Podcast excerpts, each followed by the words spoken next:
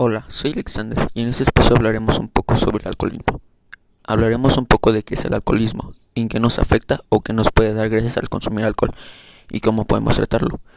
El alcoholismo es uno de los principales motivos de consulta de salud mental y se caracteriza por un consumo excesivo de alcohol durante un tiempo prolongado que supone demencia de este mismo, ya que este se considera un grave perjuicio para la salud, que aumenta el riesgo de muerte como consecuencia de enfermedades en el hígado, contraer cáncer, tener depresión o hasta causar un accidente por este problema de alcohol.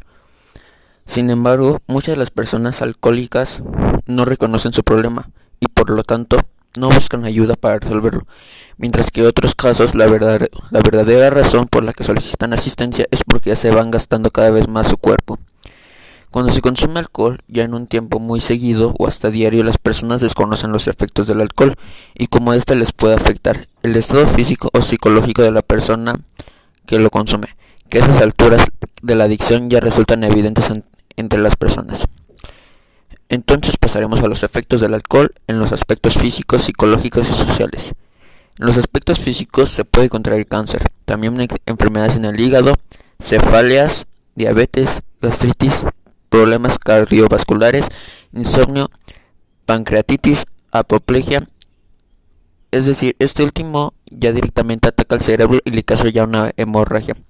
También se le puede dar deficiencias nutricionales, degeneración cerebral y una disfunción eréctil.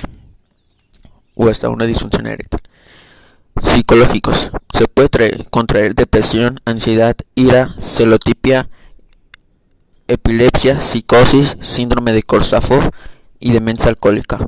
En los aspectos sociales se puede contraer destrucción familiar, problemas laborales, problemas económicos, accidentes o maltrato hacia la familia o personas cercanas a la persona. Para ayudar a controlar su consumo de alcohol, tenemos que evitar a las personas con las que usted normalmente bebe y evita ir a los lugares donde suele ir a consumir alcohol. También puede planear actividades que disfrute y que no impliquen beber y mantenga el alcohol fuera de su hogar. Esto es todo por este podcast. Mi nombre es Alexander, hasta la próxima.